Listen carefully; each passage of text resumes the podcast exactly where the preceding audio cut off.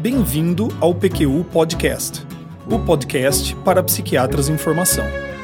Nosso objetivo continua o mesmo: divulgar dados, informações e comentários que possam de alguma maneira contribuir na sua formação e auxiliar na sua prática clínica. Aqui é evidência com opinião. Eu sou Vinícius Guapo e é uma satisfação tê-lo como ouvinte. Caros e caros ouvintes, hoje teremos mais uma entrevista no PQU Podcast. Desta vez, quem nos dá a honra de estar conosco no estúdio é o professor Marcelo Pio de Almeida Fleck. O Marcelo Fleck é psiquiatra, professor titular de psiquiatria do Departamento de Psiquiatria e Medicina Legal da Faculdade de Medicina da Universidade Federal do Rio Grande do Sul, a URGS, onde graduou-se em medicina e fez residência, mestrado e doutorado. Ele fez pós-doutorado na Universidade McGill, em Montreal, e é coordenador do Grupo de Qualidade de Vida da Organização Mundial de Saúde no Brasil.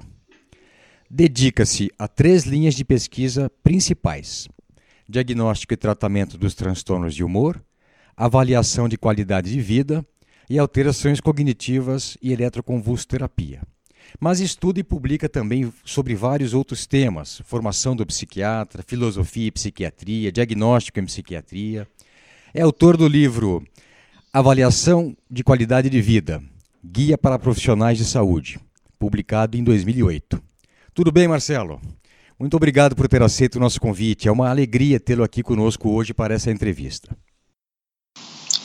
É uma grande satisfação minha poder estar conversando com um grande amigo, Eten, e com todos os ouvintes. Marcelo, muito obrigado por ter aceito o nosso convite. Preparado para essa batina aí? Preparado. então vamos em frente. Marcelo, você foi um dos pioneiros no Brasil a se preocupar com qualidade de vida de pacientes com transtornos mentais. Como que você entrou nessa área? Por acaso ou de caso pensado? É, aparentemente foi, foi por acaso, né? uh, embora eu, uh, eu tive que fazer no, nesse concurso para professor titular um memorial em que eu tive que repassar um pouco da, da minha vida e foi bastante interessante. E como aluno de graduação, uh, o meu primeiro projeto de pesquisa foi uma tentativa de comparar qual era a percepção dos pacientes e dos médicos em relação à doença, ver se coincidia o que os médicos achavam em relação aos pacientes. Né? E, e, na verdade, é, essa, esse contraste entre a percepção do médico e a percepção do, do paciente talvez seja a, a origem do início né, de toda essa preocupação com medidas uh, de, uh, referidas pelos pacientes, né, que no, o termo inglês se chama de, de patient report outcomes, né, seria desfechos referidos pelo paciente. E a qualidade de vida é, é um dos principais desfechos né, referidos pelo paciente, embora hoje em dia isso é um universo de medidas. Né? Então havia já dentro de mim uma, uma, uma, certa preocupação com esse tipo de assunto. Né?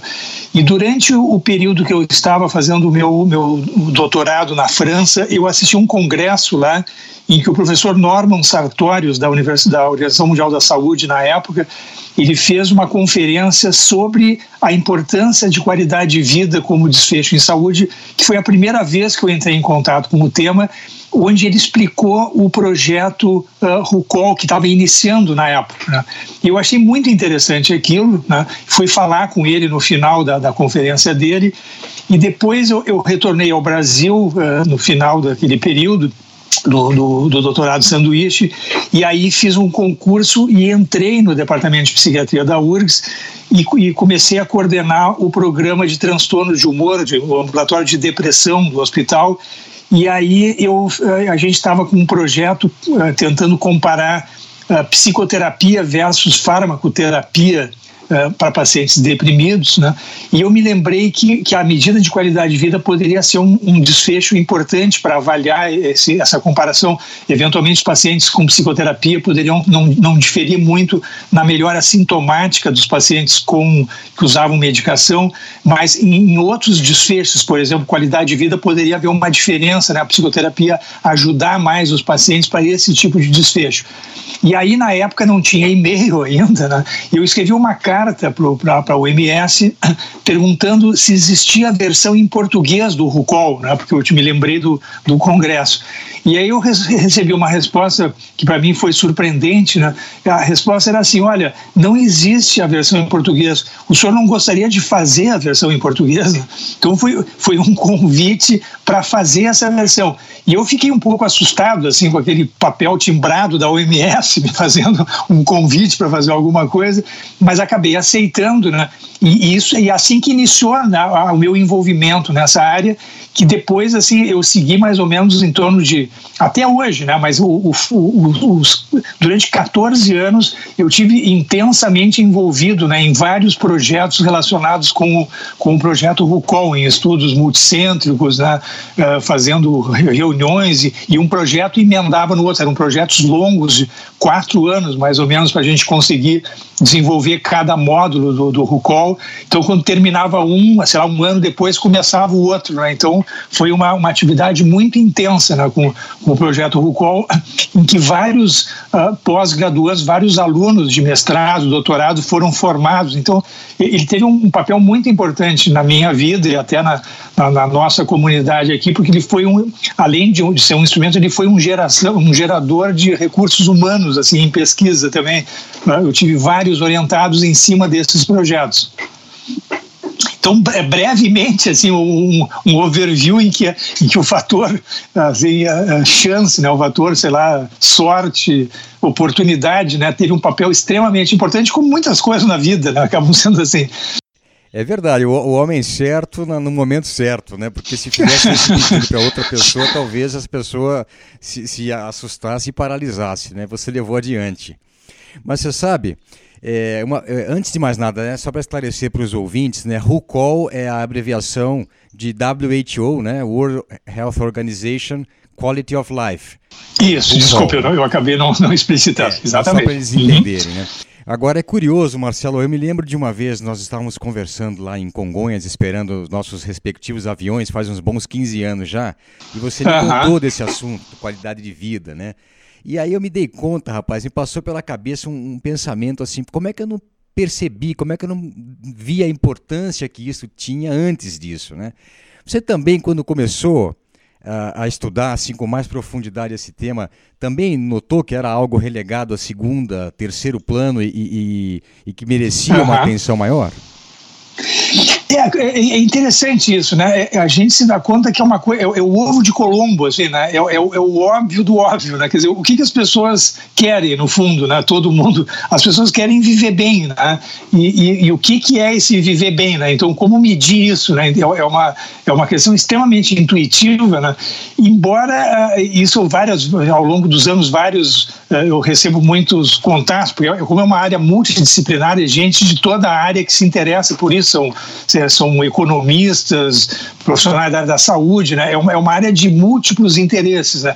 E todo mundo uh, intuitiva, intuitivamente se fascina pelo tema, só depois uh, a gente vai se dar conta da complexidade que é isso. Né? Quer dizer, embora seja óbvio, muito simples, a, a complexidade que é uh, desenvolver medidas para isso, enfim, né? transformar isso, que é uma coisa extremamente subjetiva, em, em, um, em um, conjunto de perguntas né? que possam transformar isso num, numa escala, num número. Né? Quer dizer, a, a transformação do conceito para a medida disso é algo extremamente complexo e continua sendo um desafio. Né? As medidas sempre são imperfeitas aí nessa área. Perfeito. Marcelo, a, aproveita um pouquinho para conceituar para a gente de uma maneira mais técnica e completa, e para os ouvintes, jovens psiquiatras aqui do PQ Podcast, o que é qualidade de vida?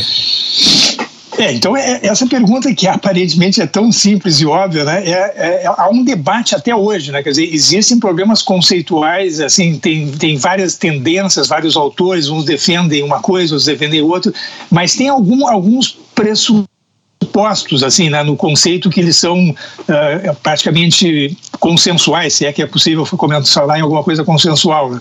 Mas primeiro é que, é que seria uma medida subjetiva, quer dizer, não, não, a, o, que é, o que é bom para mim não necessariamente é bom para ti, para uma outra pessoa. Né? Quer dizer, é, uma, é fundamentalmente uma percepção do indivíduo, né? não é algo que possa ser medido objetivo. Né? Então, isso é uma, parece ser um aspecto conceitual. Né?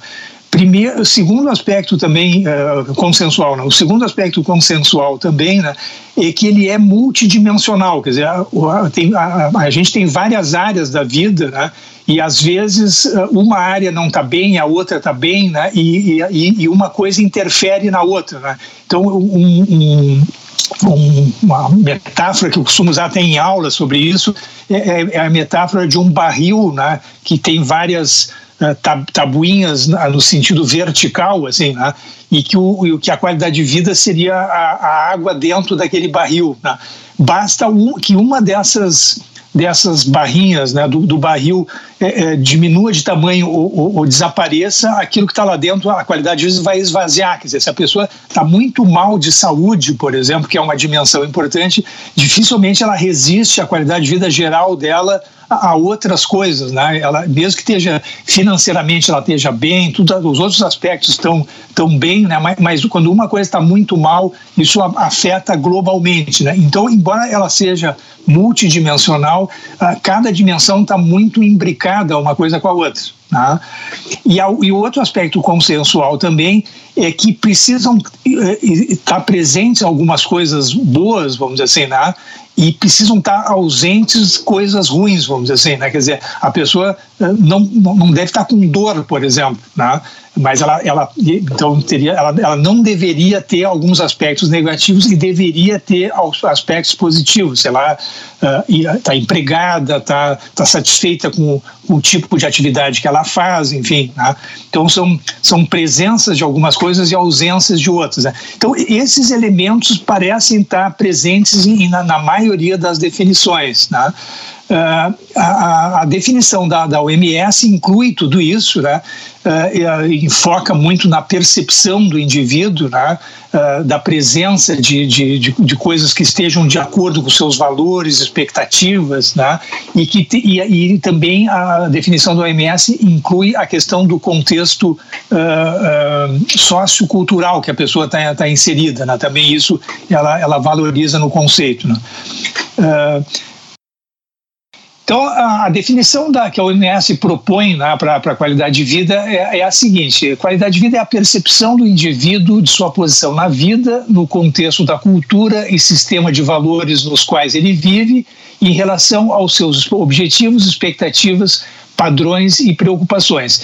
Então, nessa definição, como a gente viu, está presente aqueles elementos que eu comentei. Primeiro é a percepção do indivíduo, então não é algo objetivo. Né? Ah, da posição na vida e no contexto da cultura. Então, o contexto em que ela vive é, é, e o sistema de valores influencia muito nisso. Né? E também em relação a vários domínios, né? objetivos, expectativas, padrões, preocupações. Não, não é uma única coisa que está em questão. Né? Então, esse é o exemplo da, da definição do MS. Né? Uh, tem uma outra definição muito simples, né? É, que, que, que um autor chamou, chama, que, que ela é muito intuitiva e útil, né? que é, que é a, a, a teoria do, do gap, né? do hiato. Né? Então, é, ele diz que qualidade de vida é o hiato entre a, as ambições de uma pessoa e as suas realizações. Né? Então, quando a pessoa, isso é muito subjetivo, se a pessoa tem muitas ambições, né, ela, ela, ela pode penar a qualidade de vida dela, porque ela nunca vai conseguir atingir aquilo. Né? E, e, esse autor, então, dentro desse modelo, ele diz que tem duas maneiras de melhorar a qualidade de vida de uma pessoa: ou aumentar as aquisições dela, né? Ou baixar as expectativas, né? Seria um que a pessoa viveria sempre nesse nessa tentativa de acomodar as duas coisas, assim, né? Quando ela vê que a coisa está muito difícil de conseguir, ela, ela baixa um pouco a expectativa para ficar num nível de, de homeostasia, então com entre uh, expectativas e realizações. E, e, e ele, foi, ele, levanta uma outra um modelo muito interessante que quando a, a, a pessoa uh, uh, consegue a estabilidade da qualidade de vida um esforço muito grande de, de, aumentar as realizações que ela tem, ela tem uma sensação de, de prazer, assim, de orgulho, enfim. Né? e quando ela baixa as expectativas para conseguir ah, chegar perto das suas realizações, ela tem uma sensação mais de resignação, né, que, que variaria um pouco o tipo de sentimento associado a, a, essa aproximação desses dois pontos. Então é um modelo bem, bem simples, mas bem interessante assim da gente também entender quando o que está se falando de qualidade de vida. Marcelo, acho que essa explicação que você deu é bastante completa né, e mostra a complexidade da, da, da, dessa questão da qualidade de vida. Uma preocupação que eu tenho, todos nós aqui ou trabalhamos ou já trabalhamos no, no Sistema Único de Saúde, é com o preço disso. Né? Assim, a, a, me parece que a saúde está é, tá, tá ficando inviável de um ponto de vista é, financeiro. Essa é uma preocupação de vocês, especialistas? O crescimento da, da, importância da percepção do indivíduo, né, de ver o que, que ele quer né, em termos de saúde, né, não ver só a ótica do médico, do, do, do, sistema que financia a saúde, enfim, dos, do órgão financiador, vamos dizer assim, mas ver o que, que o indivíduo que vai receber o tratamento uh, uh, pensa, vamos dizer assim, e quer, né, isso tem crescido muito, né? Por isso esse movimento do Patient Report Outcomes é um movimento muito grande, né? que a própria Sociedade Internacional de Qualidade de Vida, que tem um congresso anual, enfim, ela cada vez mais está incluindo nos congressos não só a discussão de qualidade de vida, mas desses desfechos avaliados pelo paciente. O próprio FDA, por exemplo, agora, sempre que um, que um novo fármaco é, é, é, proposto naqueles claims né, para ser efetivado, né, ele, ele exige que tenha medidas eh, de, de patient report outcomes no, no claim do medicamento. Quer dizer, ele tem que mostrar que para os pacientes aquilo faz algum efeito, modifica a vida deles, vamos dizer assim, na, na, na ótica deles, não só do médico. Né? Então há, há um certo movimento pendular aí, né? Uh, e, e, aí toda essa medida de qualidade de vida e patient report outcomes, elas, elas vão muito também no, no, no, sentido de humanizar mais a medicina, assim, de ouvir o que, que as pessoas querem, né? Uh, e, e, e, a gente entender melhor o que que o que, que, o, que, que o indivíduo, quando ele está doente, o, que, que, o que, que ele valoriza, o que, que ele sente, né? E, e tem muitos dados muito contrastantes, assim, né? Eu sempre gosto de citar um artigo que, que, que, é daqueles artigos que eu acho que todo mundo deveria ler, que se chama uh, the, O Paradoxo da Incapacidade, The Paradox of, of Disability, é o nome do, do artigo. Né? Então, ele, esse autor ele estudou uh, um grupo de cadeirantes né, para avaliar a qualidade de vida deles e, e, observou que as medidas de qualidade de vida dos cadeirantes que ele entrevistou eram muito parecidas com a população geral. Né?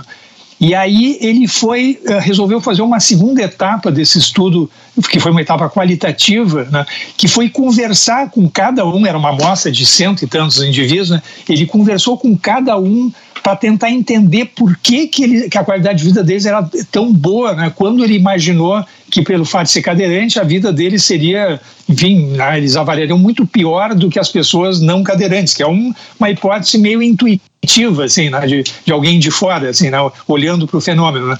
E ele se deu conta que, que a pessoa, uh, que o cadeirante, uh, há uma mudança de valores, expectativas, justamente, do que, que a pessoa, como é que ela vê o mundo, né?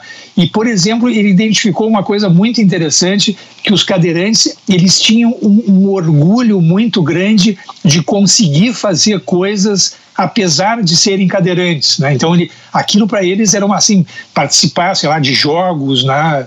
Olimpíadas, né? poder ter frequentado uma faculdade sendo cadeirante, aquilo era um motivo que eles valorizavam muito e que provavelmente um não cadeirante, uh, enfim, se ele está jogando futebol, ou se ele for para a universidade, aquilo era uma, é uma coisa que ele não, que ele acha que é normal, vamos dizer assim, né? e que a pessoa a, a, começa a dar um peso, um valor diferente para as coisas. Então isso é, uma, é, é, um, é, um, é, um, é um estudo muito assim interessante, né? porque a gente não se dá conta de que do, dessa capacidade de adaptação do ser humano é tão é tão impressionante quando ele está saudável mentalmente, vamos dizer assim, né? Que, que, que, ele é capaz de se adaptar a situações muito uh, impressionantes. Né? E aí junta um pouco com essa questão do estudo do, do Wells lá, né? de por que, que, o, que a pessoa deprimida uh, ela tem uma, um, ou a pessoa com problemas mentais né? afeta tanto a qualidade de vida. Né? Uh, isso é uma área que a gente se interessou bastante né, sobre isso, né, e tem uma discussão muito interessante sobre isso, se o quanto, por exemplo, depressão e qualidade de vida são medidas tautológicas. É a mesma coisa, né, tem autores que chegam a dizer isso, né, que, que claro que as correlações entre depressão e qualidade de vida são muito altas, porque estão medindo praticamente o mesmo fenômeno. Né? Uh, a gente estudou isso até psicometricamente e a gente tem, tem algumas publicações sobre isso que mostram que são, embora tenham muitas coisas em comum né, medida de depressão e de qualidade de vida, tem muita coisa que não é, não é comum. Né? Ela, ela, ela não, não dá para dizer que são, são medidas que não, não, a gente não está medindo alguma coisa, a mesma coisa, né? embora tem várias coisas em comum. Né?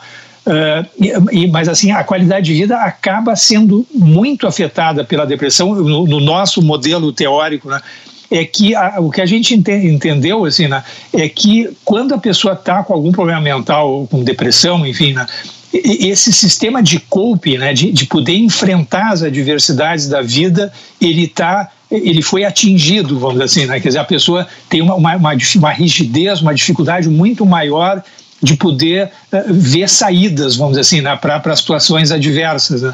E, provável, e, e, aí a, a questão, uh, uh, aí ela não, ela não consegue compensar a coisa, não consegue baixar as expectativas, ela, ela, todo esse mecanismo de adaptação aí, ele fica emperrado, vamos chamar assim. Né? E essa é a nossa interpretação aí para o fenômeno. Tá? Uh, e, e, e, aí, assim, a gente tem vários estudos, por exemplo, a gente, na, na época que o HIV era, era uma doença terminal, né, no início, é nos, que foi desenvolvido o módulo do RUCOL para HIV. Né? E uma das coisas que a gente conseguiu mostrar no, na nossa amostra é que uh, a qualidade, a, a depressão, né, num, numa, num estudo numa, num modelo multivariado, né, de análise estatística multivariada, a depressão foi mais responsável pela qualidade de vida de um paciente com HIV do que o estágio da doença dele. Na época se falava em, em estágios mais terminais, assim, quando a pessoa estava com, com, com AIDS terminal, assim, aquele estado influenciava menos a qualidade de vida do que se ela estava deprimida ou não. Se ela estava naquele estágio eutímica, vamos dizer assim, a qualidade de vida dela era melhor do que ela se estivesse num estágio só contaminada, deprimida. Né? E, e isso é que os nossos dados mostrou como claramente a depressão uh, influenciando de uma forma muito maligna, vamos dizer assim, a qualidade de vida. Né? E, e, muitos clínicos, às vezes, né, isso é um outro senão, né, muitos clínicos a, atribuem a, a, a, má qualidade de vida dele eh, do, do, do, paciente deles, a doença deles, né? quer dizer, um, um, pneumologista pode achar que a qualidade de vida do paciente dele está muito afetada pelo DPOC, tá? mas é possível que esse paciente com DPOC e, que ele esteja deprimido junto, né? E, e o pneumologista não mediu isso no, no estudo dele, né? e, e, se ele não tivesse deprimido, ele lidaria com aquele DPOC dele provavelmente de uma outra forma, vamos dizer assim, né? E até não, não ficaria tão ruim a qualidade de vida dele quanto uh, o, o, os estudos apresentam, vamos dizer assim. Né? Então, uh, uma, uma, recomendação que a gente sempre tem é sempre que um clínico quiser fazer um estudo de qualidade de vida de uma doença específica, que ele deveria controlar para a depressão, sempre botar uma medida de depressão no, no estudo dele. Assim. É perfeito, é, entendi. O que eu queria, então, então deixa eu ver se eu entendi bem. É contrariamente ao que o Vinícius chegou a pensar, de que isso encareceria demais o, o, o, o, tratamento médico, na verdade isso não encarece, isso só tem a ver com é, mais tempo do médico para explorar essas questões, conhecimento do médico e do profissional para que ele leve isso em conta e tenha isso, e tenha isso em mente na hora de fazer uma avaliação. É isso? Uhum. É isso aí. É, quer dizer, é, aparentemente encarece, mas, quer dizer, é, poderia encarecer, mas conhecendo essas variáveis, talvez a gente deixe de fazer coisas outras e faça outras coisas mais simples até para beneficiar. Bom, Marcelo, ótimo. Eu, eu entendi então que ficaria mais é, personificado, né? Essa atenção, mais personalizado para cada indivíduo. Isso aí. Bom, Marcelo, além disso, eu queria é, dizer que ouvindo tudo que você contou da tua trajetória e dos seus trabalhos com qualidade de vida, é, eu entendo que, além do evidente trabalho científico de produção de conhecimento, tem um trabalho importante que você tem feito de divulgação desses conceitos. Eu sei que você tem um site sobre isso. Eu queria que você me contasse um pouquinho do, do conteúdo, da história desse site. Uhum. Bom, uh, os, os, instrumentos da, da OMS eh, são de, eh, de domínio público. Né? A OMS, evidentemente, ela cria essas, essas medidas, essas coisas, justamente para serem usadas. Né? Não, não tem um interesse econômico, assim, mercantil né? no, desenvolvimento dessas medidas. Né? Umas coisas de saúde pública, enfim, evidentemente. Então, o que, que a OMS orientou todos os centros, assim, né? de de que os centros deveriam uh, oferecer esses instrumentos para propagação da pesquisa, enfim, do conhecimento, né? e, e, e procurar uh, dentro do possível, a critério deles, a critério da situação e, a caso. Né? Por exemplo, quando a indústria farmacêutica ou, ou com alguma entidade com fins lucrativos, vamos dizer assim, né? usaria esse instrumento que fosse solicitado uma, uma ajuda de custo, sei lá, uma contribuição, uma doação para a pesquisa, vamos dizer assim, né, que fosse algo filantrópico, assim, bom, então vamos fazer uma doação para se multiplicar aí a pesquisa nessa área para o centro, vamos dizer assim, né? Então, o que, que a gente fez? Né? Então, pra, pra, como eu comecei com esse projeto, eu comecei a receber muitos e-mails pedindo informações, né? Eu, na época, a gente montou um site uh, mais simples, assim, né? De, né? E também, uh, há anos atrás, tudo isso era menos sofisticado do que é hoje, né? em que a gente disponibilizava o RUCOL, né, uh, o RUCOL 100, o RUCOL breve e, e o manual de, de, de, de, aplicação, de utilização e também a questão da, da, da sintaxe para pontuação do instrumento que, que a OMS desenvolveu, que é para um software estatístico SPSS. Né. Então, era, era, cada vez que eu recebia um e-mail, eu ah, passava ali para aquele, essa, ah, pedindo essas informações, eu, eu remetia para o link aí do, desse site. Né?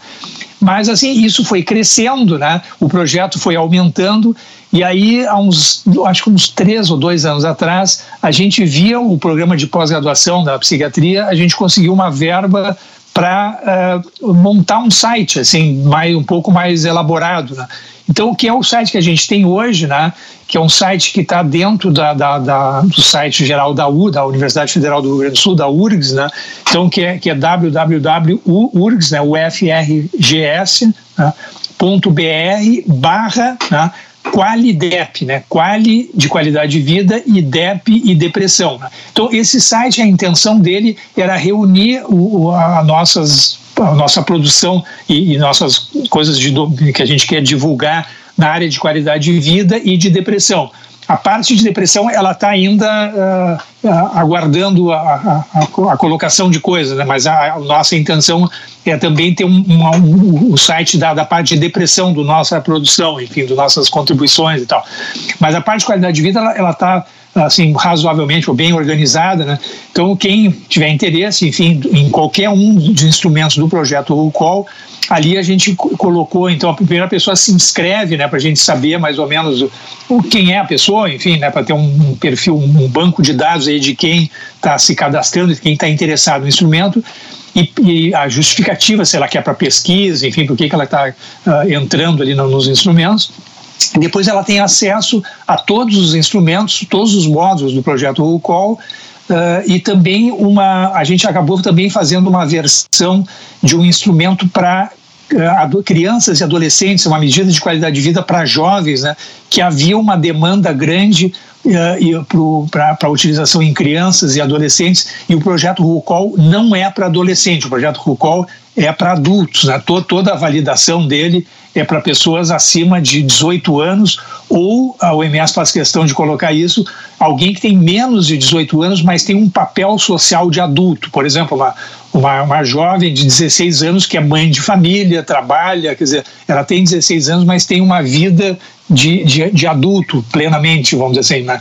Então, para esse perfil de pessoas é que o o qual uh, foi delineado o projeto todo. Então, tem, tem, dentro desse nosso site do, de qualidade de vida, além de, de todos os instrumentos do qual tem também a validação e a, e a produção de, dessa, desse instrumento para adolescentes, que segue muito o formato do RUCOL. Né? A metodologia foi parecida, mas foi aplicada para adolescentes. Muito legal. Muito legal. Eu, eu, entrei ontem no site, depois que nós conversamos, e eu fiquei impressionado como ele está completo e, e como ele é fácil de, de intuitivo, fácil de obter as informações. Ontem também, quando nós conversamos sobre essa entrevista, você mencionou, Marcelo, o trabalho que você realizou com o Gordon Parker. Uhum. Que ele é da Universidade de New South Wales, em, na Austrália, né? Isso. E, e, ele é uma referência no estudo de epidemiologia, da fenomenologia dos transtornos depressivos. Você poderia contar para os nossos ouvintes como é que começou e o que resultou dessa parceria? Uhum. Certo. Olha, é, essa parceria surgiu da seguinte forma, assim, né? É, como sempre a questão da depressão e qualidade de vida na minha vida, na verdade eu, eu iniciei toda a minha área de meu mestrado, meu doutorado, sempre foi na área de depressão e a qualidade de vida ela entrou, como eu comentei para vocês, num, num, momento que a gente estava querendo fazer um projeto de pesquisa sobre depressão e, e entrou qualidade de vida como uma, uma dimensão importante né, no, no, meu, no na minha vida acadêmica, enfim. Mas sempre eu mantive um trabalho com a depressão. Eu coordeno um ambulatório de, de depressão no hospital de clínicas. Né? Então, uh, lá a gente uh, montou uma, um, todo paciente que consulta, ele, ele, ele, ele entra para um banco de dados. A gente faz uma entrevista estruturada com ele, ele tem um diagnóstico, depois a gente aplica uma série de, de instrumentos e depois também na saída do paciente a gente tem uma medida seis meses depois de, de desfechos. assim. Né? Então, a gente estruturou uma, uma lógica de, de assistência e junto com um grupo de pós-graduandos que trabalha na pesquisa desse mesmo grupo de pacientes. Né? Então, uma das questões iniciais que a gente se preocupou é, é o fato da gente ter um perfil muito heterogêneo. A gente chama de depressão, é uma coisa muito vaga né, e, e ampla. Né? O próprio o conceito do DSM é vago. Né? E, e, então a gente uh, começou a se preocupar com uh, criar, uh, pesquisar e identificar grupos mais homogêneos de depressão. E aí a gente viu o trabalho do professor Gordon Parker, que ele tem um modelo que a gente acha bastante interessante, que ele considera que ele extraiu desse grupo heterogêneo de pacientes com depressão os pacientes chamados melancólicos, pacientes com depressão melancólica, em que a questão da lentificação motora é, é, é o núcleo né, da, da, da, fenomenologia, enfim, mais do que a tristeza, do que o estado afetivo, mas é, é, é, é a, é a, paralisação. Né? Então, o professor Gordon Park ele, ele desenvolveu uma série de medidas né, de melancolia muito mais sofisticadas do que o que o DSM propõe para melancolia, com várias críticas ao, ao, modelo que o DSM usa para melancolia. E a gente uh, primeiro entrou em contato com ele para fazer a, a, versão desses instrumentos que ele tinha. Então, a gente fez a versão de vários instrumentos do, do professor Gordon Park e a gente acabou uh, colaborando. Ele acabou vindo para Porto Alegre. Ele passou uma semana aqui em Porto Alegre uh, discutindo uh, o nosso projeto de pesquisa, interagindo conosco aqui. Enfim, foi uma, foi uma experiência muito interessante. Aí, né? Começou com, com troca de e-mails em cima do, de um instrumento e terminou com uma, com uma colaboração. Nós publicamos alguns artigos juntos, enfim. Né? E a gente segue trabalhando. Agora nós estamos com, fazendo a, a versão de, um, de um, uma, uma outra escala que ele desenvolveu de melancolia uh, prototípica, uma escala um pouquinho diferente das escalas tradicionais, que a gente é uma tese de mestrado agora de orientado que vai ser concluída agora no final. Então a gente tem, uh, só para voltando à pergunta inicial, a gente tem uh, a linha nossa de pesquisa na, na depressão é a, é a, identificação de subtipos. Né? Então primeiro a gente começou com esse subtipo fenomenológico, vamos chamar assim, né, sintomatológico, de, de, separar a melancolia de um grupo mais heterogêneo sintomático de pacientes. Depois a gente tentou validar esse modelo com biomarcadores, dizer, vendo se eh, esses melancólicos são diferentes do ponto de vista de biomarcadores em relação a, a não melancólicos. E agora nós estamos introduzindo uma, uma, uma terceira variável aí no, nos estudos, que é, que é uma variável de curso, né? Ver se como é que como é que um paciente melancólico é, é ao longo da vida dele, comparando com uh, pacientes não melancólicos. Né? Como os estudos prospectivos e de curso são, são caríssimos e, e, e precisa ser eterno para conseguir ver os resultados, vamos dizer assim, né?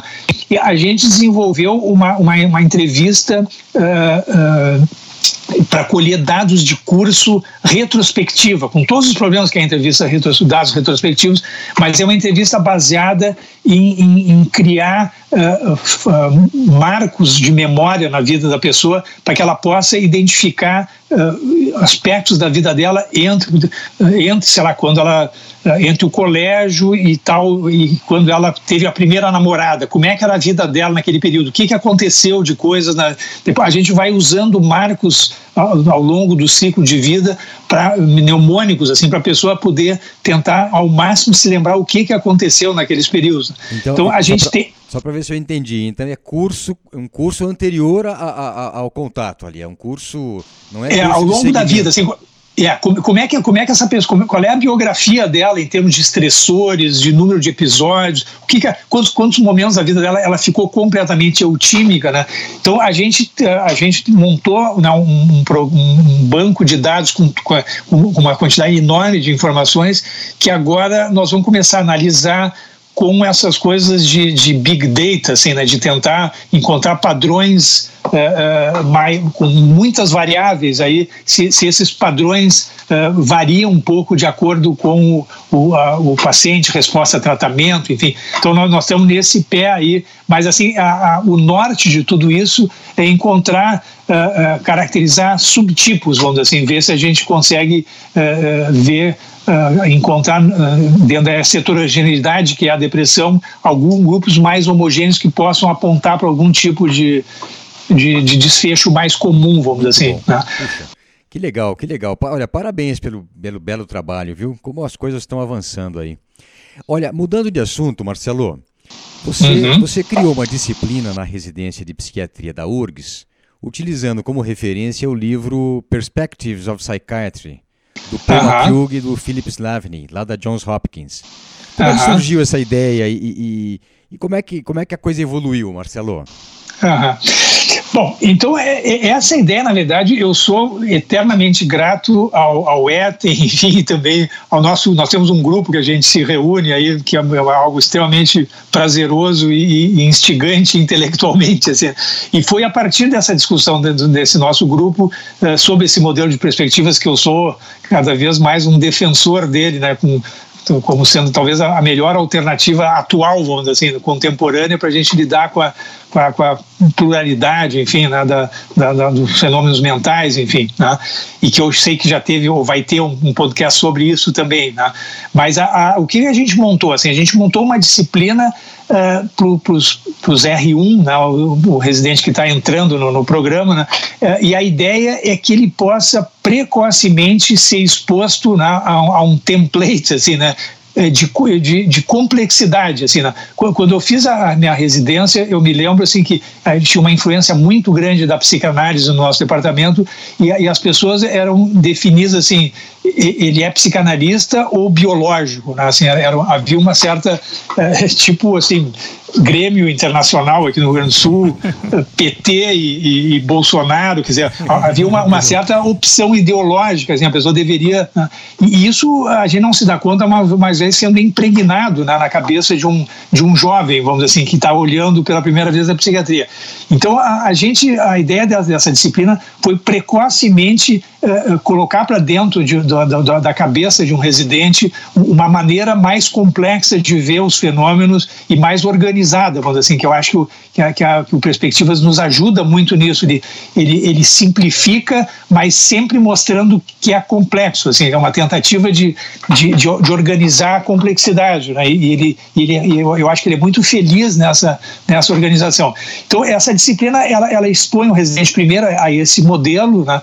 depois a gente chega a discutir também alguns textos, uh, um seminário de um texto clássico do Jaspers, em que a gente lê o Jaspers no original, que é uma leitura mais pesada para a atual geração, vamos dizer assim, para qualquer um é, mas hoje em dia que as exigências são de coisas manualizadas, rápidas, enfim, é, é uma leitura um pouco diferente aí para um, um, a geração dos milênios aí, né? Então uh, a gente, mas a gente expõe eles a isso, assim, tem que ler o, o original em algum momento aí.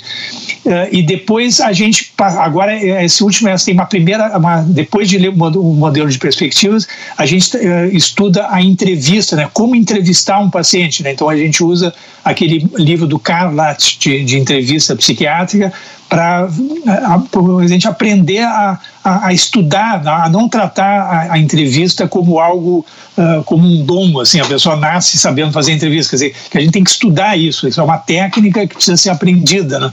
Então a gente pega essa parte utilizando esse, esse livro do Calate e no, na, na terceira parte da disciplina a gente pega o, o, livro do Sims, né, de psicopatologia, e, e, lê ele do todo ele. Ele, ele é cada, cada semana é um seminário de um capítulo dele. Então o residente leu todo todo residente que passar por a nossa residência, ele pelo menos vai ter lido o, o Sims, o Perspectivas e uma parte do Carnage. Não sei se ele vai ter incorporado tudo aquilo, mas pelo menos ele, ele, teve que ler durante o, aquele ano que ele passou lá na disciplina. É uma iniciativa muito pertinente, né, Marcelo? Marcelo, me diz uma coisa: faz tempo que você eh, já instituiu essas mudanças e a, a ponto de já ter algum retorno sobre essa iniciativa, tanto por parte dos docentes e médicos contratados ou dos próprios residentes? Não, olha, a, a, a, gente começou a fazer isso de uma maneira um pouco mais ampla no, lá no departamento. Primeiro, a gente fez um, um grand round do departamento com todos os professores sobre o modelo de perspectivas e, e, o, e o, departamento foi muito. Não, não, é uma iniciativa só minha essa disciplina, na verdade. Uh, todo o departamento, o, o, o, Perspectivas hoje, qualquer professor do, do, nosso departamento sabe o que, que é isso. Assim, eu mandei artigo para todo mundo, artigo curtinho para todo. Todo mundo já tem alguma noção, alguns são mais ou não defensores, mas, mas ninguém ignora esse modelo, vamos dizer assim. Né?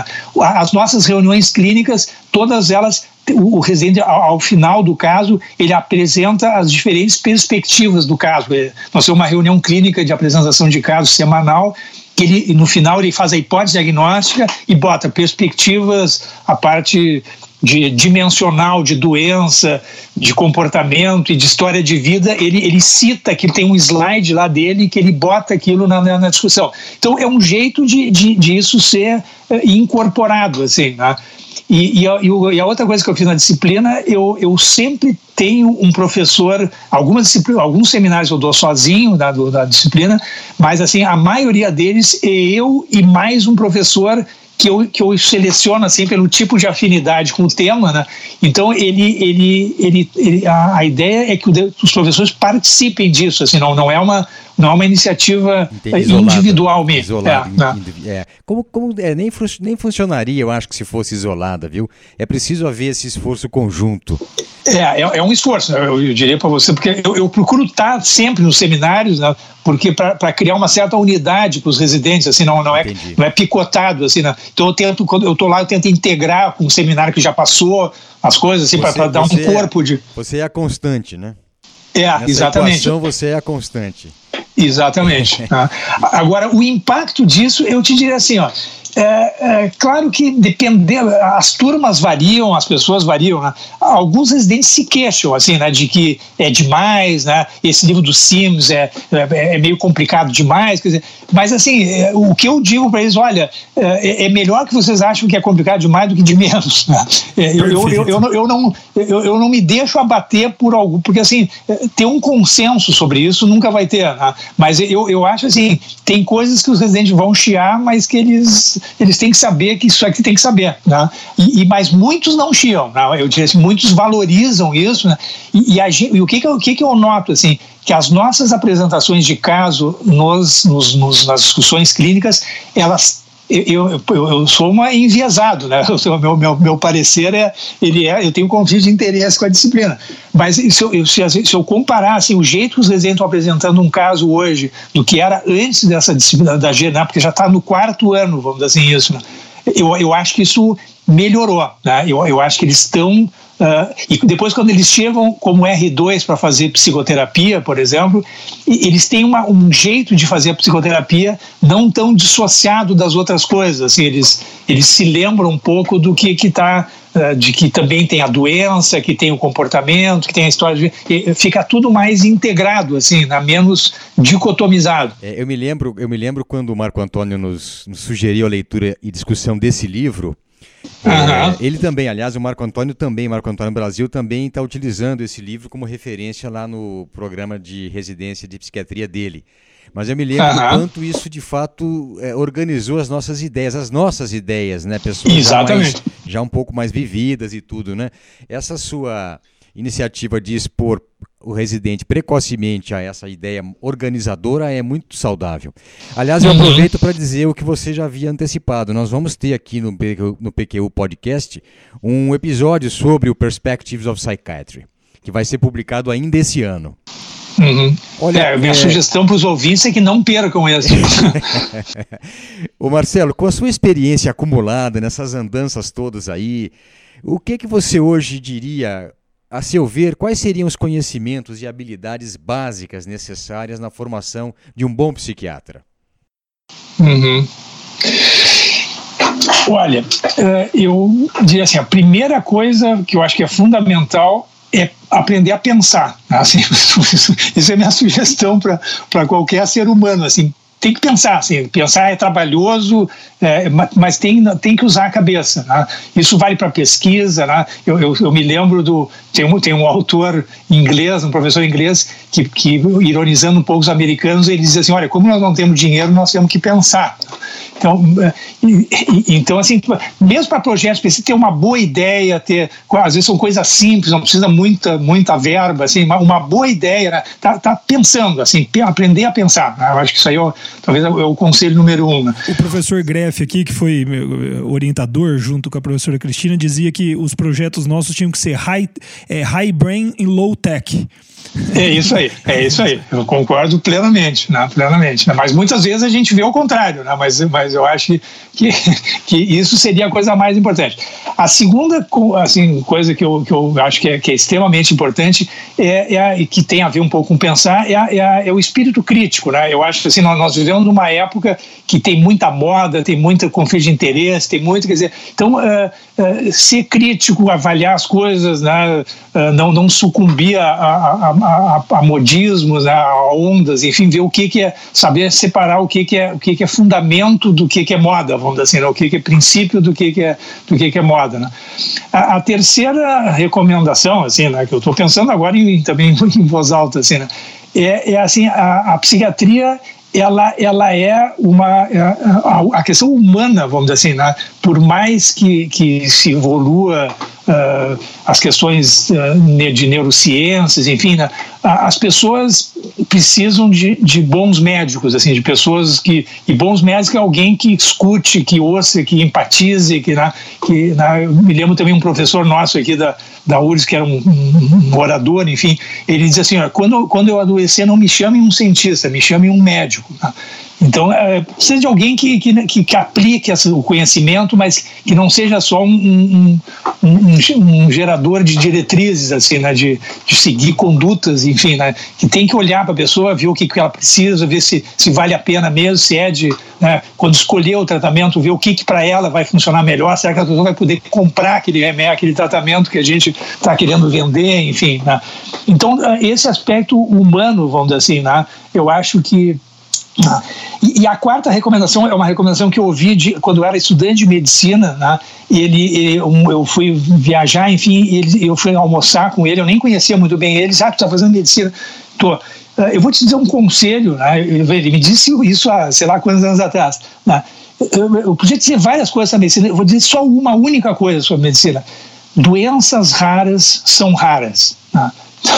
que é uma coisa meio óbvia, né? mas assim, pensar simples, assim, as coisas em geral são simples, a pessoa quando tem um problema, existem bruxarias, raridades, enfim, mas a maioria das vezes as pessoas não estão respondendo ao tratamento porque não estão tomando, né?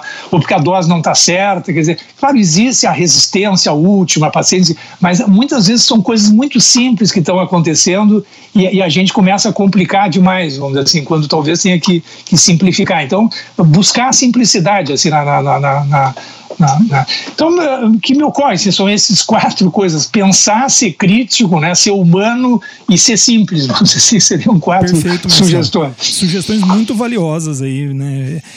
Marcelo, infelizmente a gente está chegando ao fim dessa conversa. Você gostaria de acrescentar algo mais antes da gente encerrar?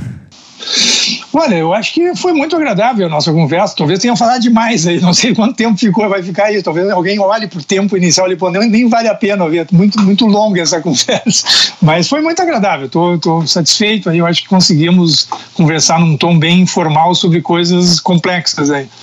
Que ótimo. Olha, Marcelo, então muito obrigado, muito obrigado mesmo por você ter aceito esse nosso convite.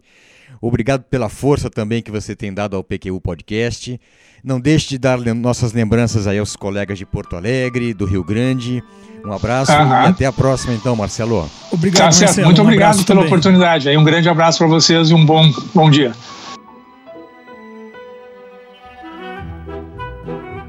Opiniões, dúvidas, questionamentos? Participe do nosso grupo no Facebook. Lá há espaço para discussões conosco e com outros ouvintes. Assine o feed do podcast. Se você está no iTunes ou em qualquer plataforma de podcasts, basta clicar em assinar e receberá automaticamente nossos novos episódios em seu aplicativo. Visite nosso site www.pqpodcast.com.br. Lá você terá acesso a todos os episódios que já foram ao ar, com as referências citadas em cada um deles, organizados por data, autor e sessão. O PQU Podcast agradece sua atenção.